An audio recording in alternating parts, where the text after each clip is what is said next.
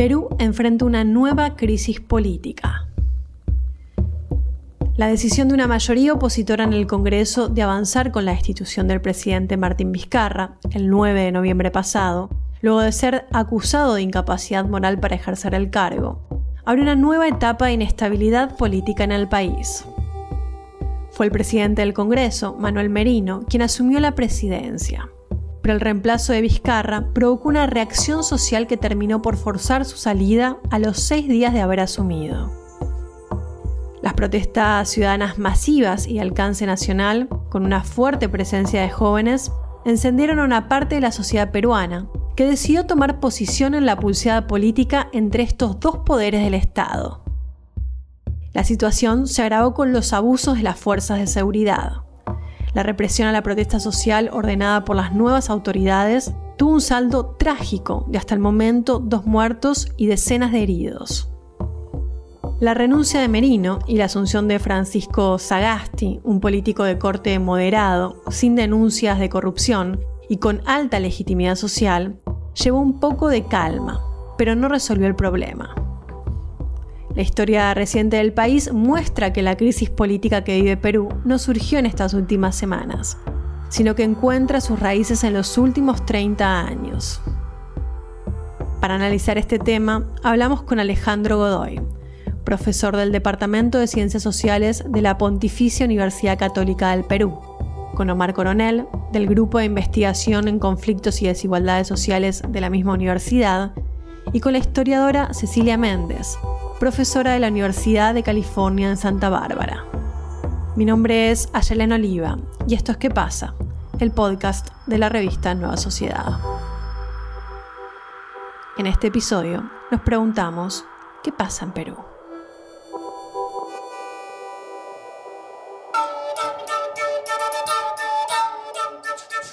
Esta noche, el Congreso de la República ha votado por la vacancia presidencial. En todas las ciudades del Perú, la gente se está levantando debido a que considera que esto ha sido un golpe de Estado. La historia y el pueblo peruano juzgarán las decisiones que cada quien toma. Quiero hacer de conocimiento a todo el país que presento mi renuncia irrevocable del cargo de presidente de la República.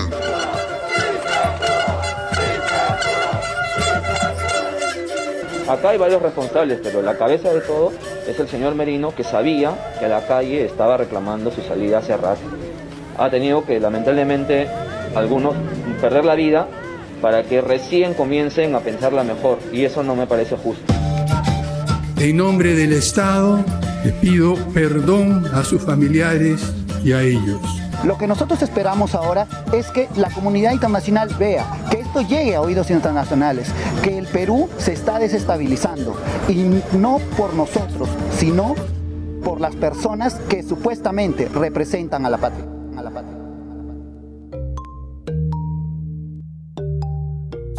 Cuando decimos que esta crisis política no surge en las últimas semanas, nos referimos a que la figura legal del pedido de vacancia por incapacidad moral del presidente, que se aplicó para la destitución de Vizcarra, más que una excepción, se ha convertido en una regla de la política peruana. La famosa incapacidad moral eh, permanente es un supuesto súper abierto y que puede significar cualquier cosa y que además termina siendo contraproducente porque puede estar librado única y exclusivamente a una votación en el Congreso. Entonces, por eso es que cuando surge el primer pedido de vacancia contra Vizcarra, lo que hay es una situación en la cual Vizcarra pide al Tribunal Constitucional que aclare este punto. Han pasado dos procesos de vacancia y el Tribunal Constitucional recién en esta semana va a poder establecer esa situación. Entonces hay un primer problema que es un problema vinculado a las reglas. El que habla es Alejandro Godoy, profesor del Departamento de Ciencias Sociales de la Pontificia Universidad Católica del Perú. Un segundo problema tiene que ver con un Congreso peruano en el cual tiene distinto tipo de intereses, de un lado, no solamente partidarios, en realidad más que partidarios hablaríamos de intereses particulares, ¿no? Pero es un país en donde en general el sistema de partidos está muy debilitado, son básicamente coaliciones de independientes para querer llegar al poder, ¿no? y muchas de estas personas saltan de un grupo a otro de elección tras elección, y que además este, tienen intereses de negocios particulares, ¿no? Universidades, este, tala de madera, este, minería, etc. Entonces, todos estos intereses pueden terminar confluyendo en una votación que en el Perú es calificada, es dos tercios del Congreso, para que un presidente salga. Súmale a eso que el presidente Vizcarra es un presidente que no tenía respaldo en ese Congreso y no tiene una agrupación política, que no tiene un partido político y que no buscó tener ni siquiera un grupo aliado en el Congreso. Entonces se quedó absolutamente solo. El escenario político abierto en el país en los últimos años plantea la dificultad que están teniendo los presidentes en terminar su mandato en el caso de no contar con una mayoría en el Congreso. Es un poco una máxima, una máxima histórica que habíamos tenido antes, ¿no? Primer gobierno de la UNDE en los 60 no tuvo mayoría en el Congreso, terminó un golpe militar. Eh, los 90, Fujimori llega sin mayoría en el Congreso, él da un golpe contra los otros poderes del Estado. Lo que había ocurrido en Perú entre el 2000 y el 2016 es que eran presidentes que no tenían per se mayoría, pero lograban construir acuerdos políticos en el Congreso que le permitieran manejo. Toledo, García y Humala lo hicieron y llegaron al final de sus mandatos sin ningún problema. Y además porque había una conciencia mucho mayor de que la cláusula de incapacidad moral era una cláusula prácticamente nuclear, solamente para casos súper, súper extremos, ¿no? Lo que se ha hecho en los últimos cuatro años, ya no solamente con Vizcarra, sino también anteriormente con Kuczynski, es utilizar precisamente esa suerte de bomba, bomba nuclear este, para eh, afectar directamente una presidencia. Y ahí claramente el Fujimorismo tiene una responsabilidad porque ha estado presente en los cuatro intentos de vacancia. Los dos contra PPK y los dos contra Vizcarra. Remito al Congreso el original de esta carta que estoy transmitiendo al Perú, renunciando al cargo de presidente constitucional de la República. El que escuchamos es Pedro Pablo Kuczynski. Él fue el último presidente electo por las urnas para ocupar el cargo de presidente, quien renunció el día anterior a que se aplique el pedido de vacancia en su contra y de esa manera inauguró una etapa de profunda inestabilidad política en el país. Pero, ¿por qué razones el intento de destitución de Kuczynski convirtió lo excepcional en ordinario? Yo creo que tiene que ver con dos, con dos cuestiones. Una primera, que la política peruana, al igual que, vario, que lo que ocurre en varios aspectos de la política latinoamericana, se ha judicializado. Y en el caso peruano, con mucho mayor este, amplitud debido a todas las coyunturas venidas no solamente con el caso de Lavajato, sino con otros casos. Eso supone que tú tienes a expresidentes o en la cárcel o investigados o alguno eh, que se suicida antes de que fuera atrapado por la justicia, ¿no? Y tú tienes del otro lado también a líderes de la oposición, congresistas, la mitad del actual Congreso peruano está investigado ante el Ministerio Público por algún tipo de causa, que efectivamente hacen que la lógica ya no sea de sobrevivencia política, sino de sobrevivencia judicial. La segunda es el comportamiento que ha tenido el Fujimorismo en estos años. Keiko Fujimori, cuando pierde el 2016 por aproximadamente 40.000 votos, no reconoce exprofesamente su derrota, no reconoce que ha perdido, se dedica a obstaculizar y conforme ella ingresa a esta vorágine de problemas judiciales, la decisión de vacar primero a Kuczynski y luego a Vizcarra se vuelve un imperativo de sobrevivencia judicial para él. Entonces, creo que hay que entender que esa lógica no solamente es que exista una situación general de judicialización de la política, sino que hay un actor con poder que la activa y que la coloca sobre el centro de la mesa. En lugar de Vizcarra asumió Manuel Merino, presidente del Congreso, pero su imagen generó muchísimo desencanto. Godoy explica quién es Merino y por qué causó tanto rechazo. Manuel Merino es un congresista de Tumbes, que es una región muy pequeña, fronteriza con la frontera con Ecuador.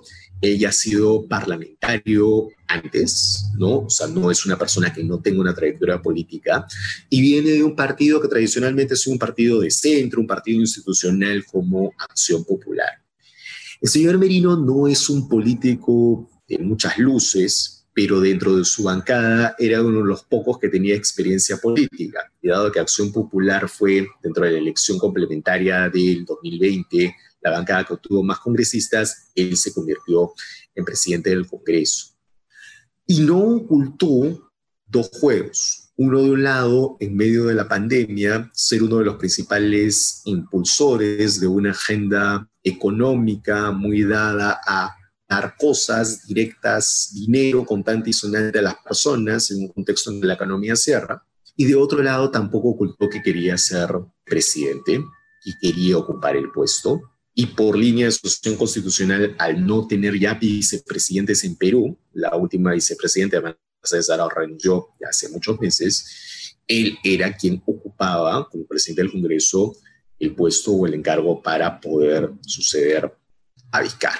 Una respuesta social diferente generó la asunción de Francisco Sagasti luego de la renuncia de Merino. Francisco Sagasti es un personaje de una trayectoria impecable.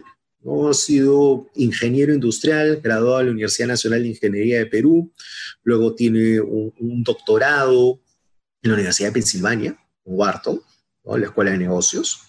Eh, estamos hablando de alguien que tiene una trayectoria muy importante en economía, en financiamiento de ciencia y tecnología, es alguien muy comprometido con, con, con, esas materias y alguien muy comprometido también con el sistema democrático. ¿No? Cuando vino el gobierno de Fujimori, Sagasti no solamente fue un opositor a Fujimori, sino que también eh, ideó un grupo de pensamiento llamado Agenda Perú, que fue sacando toda una serie de fascículos y volúmenes para hacer un diagnóstico de la sociedad peruana. Es alguien que tiene una sensibilidad humana y política muy fuerte.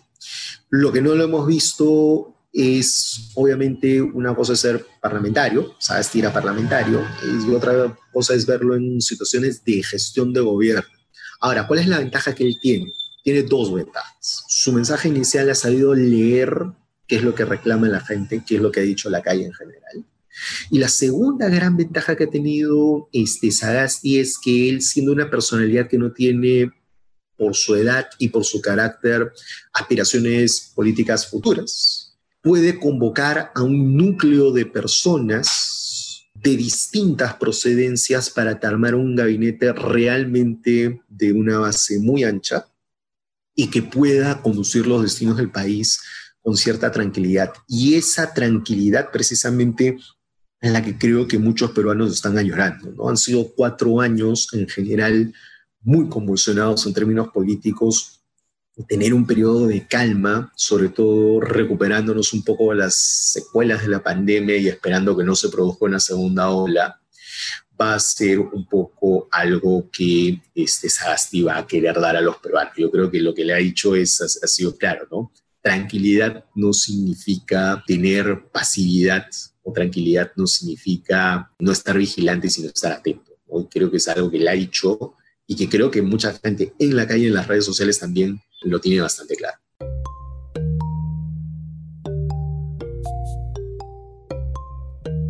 La facilidad que encuentra el Congreso en arrinconar a los presidentes tiene su basamento legal en la Constitución de 1993, una constitución redactada a inicios del gobierno de Alberto Fujimori.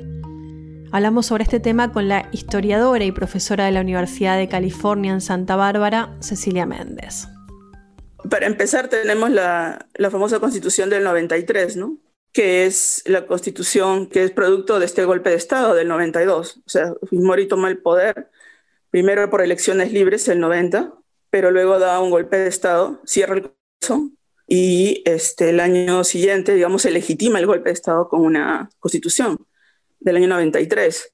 En ese sentido sigue una tradición autoritaria, ¿no? Lo que estamos viendo en... El problema es que no se puede simplificar las movilizaciones como que están queriendo todas una nueva constitución, porque hay, las movilizaciones son, están de acuerdo en un solo punto, están de acuerdo en el punto en que eh, era injusto vacar a Vizcarra, que era un atropello a las leyes sin arbitrariedad vacar a Vizcarra, ¿no? Eso están de acuerdo. Ahora, hay muchas voces que están pidiendo una nueva constitución, porque la constitución del 93 es la que justamente da los marcos para poder privatizar el poder, digamos, abrir el Perú a la, inversión privada, etcétera, ¿no? Y que justifica todos estos programas que se conocen como neoliberales, un poco como pasa en Chile.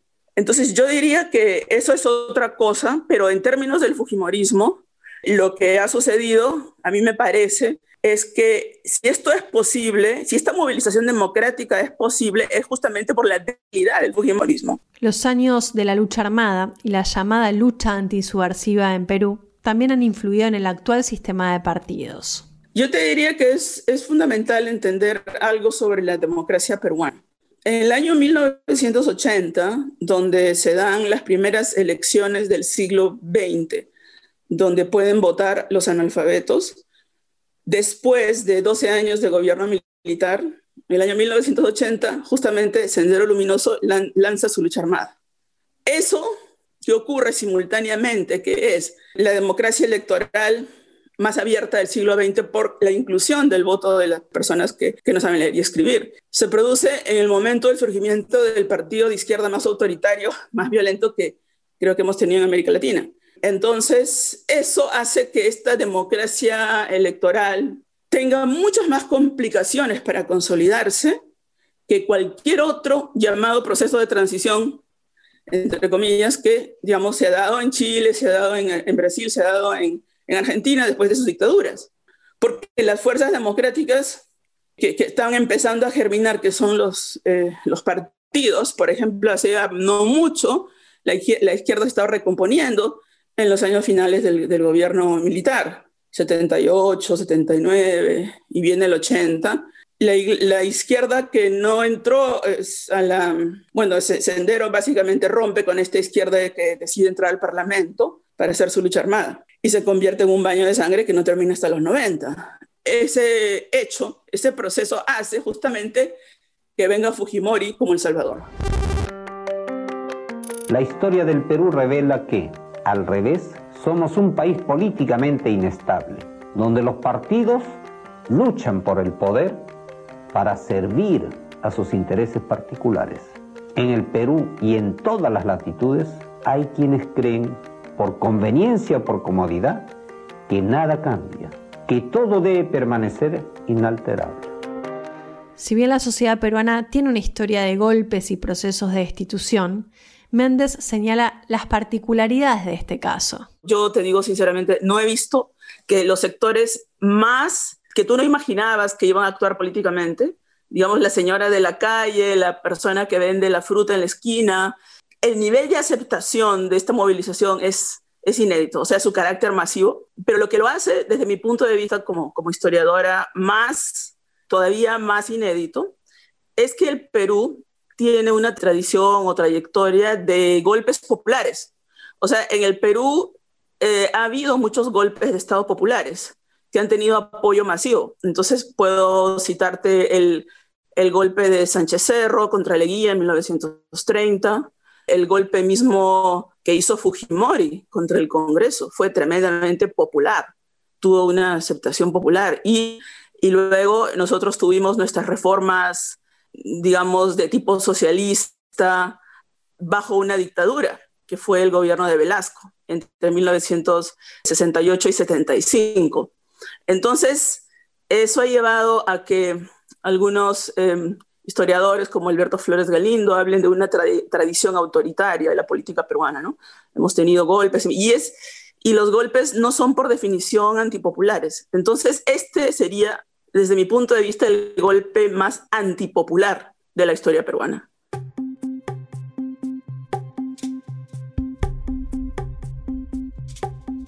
La destitución de Vizcarra provocó protestas sociales muy intensas en varios puntos del país, y en este caso con nuevos protagonistas, los jóvenes menores de 25 años sin partido político y con las redes sociales como principal herramienta de articulación. Y en cambio lo que ha ocurrido ahora es la aparición de un nuevo actor, unos nuevos jóvenes, la, es la irrupción, se le ha dicho en algún artículo, lo pongo de la generación del Bicentenario, que son centennials, que le dan una nueva forma de ver, de hacer y de sentir la política a las movilizaciones.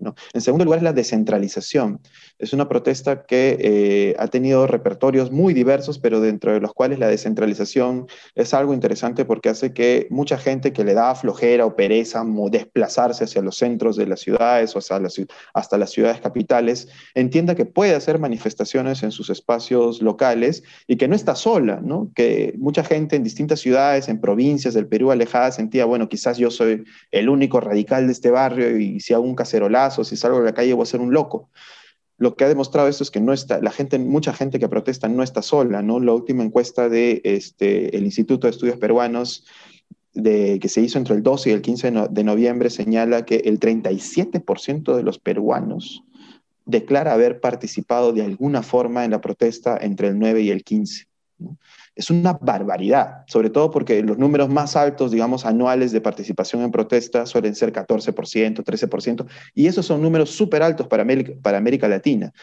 Hablar de 37% es una barbaridad que nos compara ahora sí con estallidos como el chileno, con estallidos como el ecuatoriano, ¿no? Eh, entonces sí, es esa, esa, esa, juventud, esa descentralización y obviamente sí, esa, eh, esa sensación, eh, ya no diría antipolítica, porque la gente, los jóvenes entienden que es importante hacer política, meterse en política, a diferencia de los jóvenes de, que tumbaron a Fujimori. ¿No? Entonces acá sí es, ya no, yo no lo percibo como antipolítico, pero sí anti-establishment o anti el, el, el, establishment partidista actual. ¿no? Muchos jóvenes, la izquierda ahora está intentando ganar un poco de espacio, está tratando de proveer evidencias a los jóvenes de que la izquierda, sobre todo la izquierda del Nuevo Perú, dirigido por Verónica Mendoza, había estado consistentemente en la misma línea, ¿no? Entonces que ellos muy bien podrían representar sus intereses, parecido al Frente Amplio en, en, en Chile pero los jóvenes desconfían muchísimo de la izquierda tradicional, además no ven la diferencia, ¿no?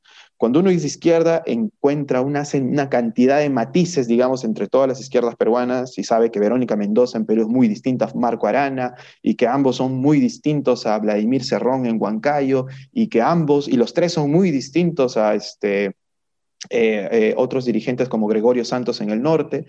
Pero para los jóvenes que recién están empezando a politizarse, eh, todos son más o menos parte de lo mismo, con un discurso que sienten que no les habla, pero sobre todo con una, una, una participación en política que ellos rechazan. Entonces es mucho más fácil rechazar a toda la clase política en conjunto que identificarse con un bloque solamente. Entonces en ese sentido sí es más, sí yo diría no antipolítica, pero sí por el momento antipartidaria. El que habla es Omar Coronel, sociólogo del Grupo de Investigación en Conflictos y Desigualdades Sociales de la Pontificia Universidad Católica del Perú. Sin embargo, si bien el Perú es un, país que constantemente protesta, donde hay demandas fuertes, donde eh, mucha gente participa en protestas anualmente, hay un quiebre con lo que ha pasado eh, desde el lunes 9 hasta el domingo pasado, ¿no?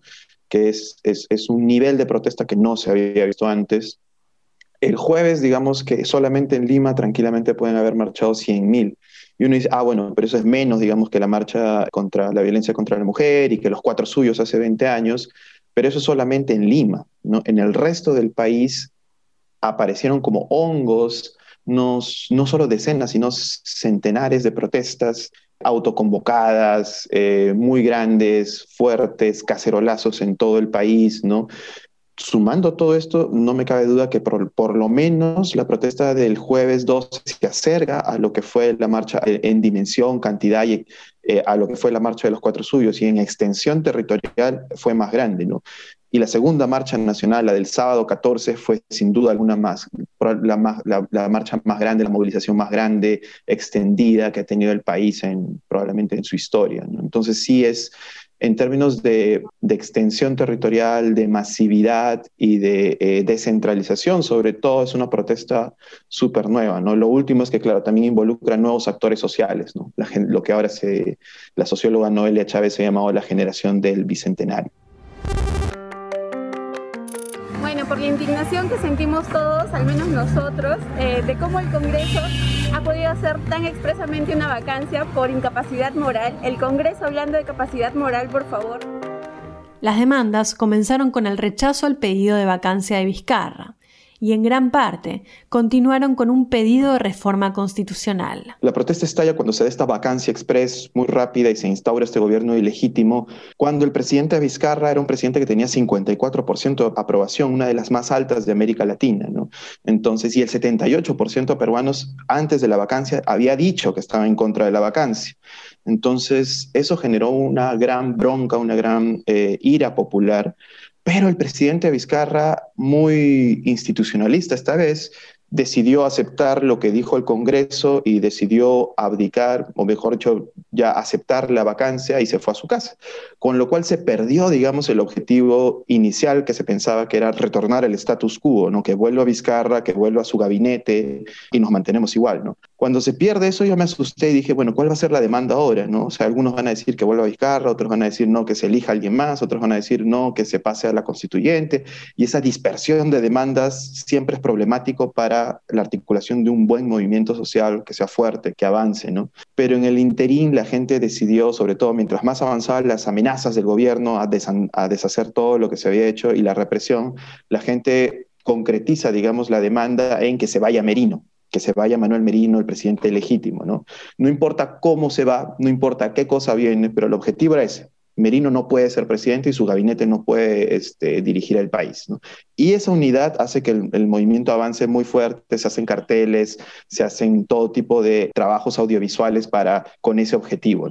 Y una vez terminado este proceso ya con la renuncia de eh, Merino y la toma de mando del presidente Francisco Sagasti, que es un presidente bastante moderado, muy institucionalista y muy respetuoso de la democracia, tiene claramente una preferencia normativa por la democracia, lo cual es bastante valioso en un país como este. Mucha gente entonces que marchó se siente un poco ya satisfecha, bueno, hay que seguir luchando y vigilando la democracia y haciéndola más perfecta, pero bueno, es algo que ya se logró, se consiguió. Pero no significa esto que se han detenido las demandas, ¿no? Porque esta movilización, por un lado, ha hecho que la gente que ya reclamaba otras cosas, como la Asamblea Constituyente, se movilice más, y por otro lado, la consecuencia de este, de este intentón autoritaria, lo que ha logrado es que un montón de jóvenes centennials, otra vez de 17 a 25 años, que no estaba politizada, se han politizado a sangre, a la sangre y fuego de la represión, y ahora temas que no veían o no les parecían interesantes se han vuelto interesantes y están un bloque de ellos también reclamando asamblea constituyente. Entonces, lo que ha hecho este proceso es hacer que la demanda por la asamblea constituyente empiece a crecer y se empiece a ser popular en un grupo etario que no está politizado. Si bien llamó la atención el accionar represivo de las fuerzas de seguridad durante estas protestas, según Coronel, no es un comportamiento excepcional. En los últimos 20 años de democracia, democracia débil, este nivel de represión ya se ha visto muchísimas veces en el Perú. La Defensoría del Pueblo reporta que entre el año 2006 eh, y 2015 ha habido unos 264 fallecidos en el contexto de protestas y unos 4.500 heridos esta jornada de violencia salvaje de la policía que hemos visto en Lima entre el lunes 9 y el sábado 14, es una experiencia que muchos peruanos han tenido en Puno, esto es en el sur del país, en Puno, en Arequipa, en el norte del país, en Cajamarca, en Lambayeque, en Piura, ¿no? Ha habido muchos ciudadanos, muchos campesinos, muchos obreros y trabajadores que han sido torturados, que han sido eh, sembrados por la policía para atacarlos de que eran terroristas, ¿no?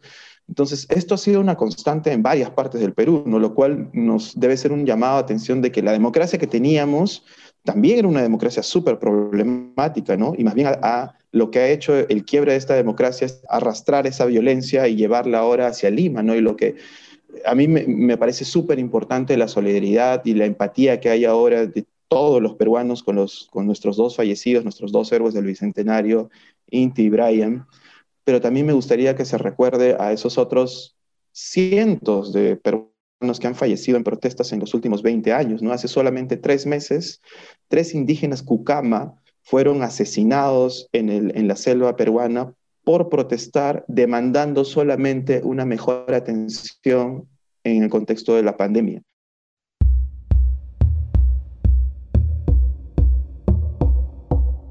Como siempre les decimos al finalizar los episodios, los invitamos a pasar por el sitio de la revista nuso.org y ahí van a encontrar distintos artículos que analizan en profundidad la realidad política peruana. También nos pueden escribir a quepasa.nuso.org o usar el hashtag que pasa en redes sociales, así los leemos.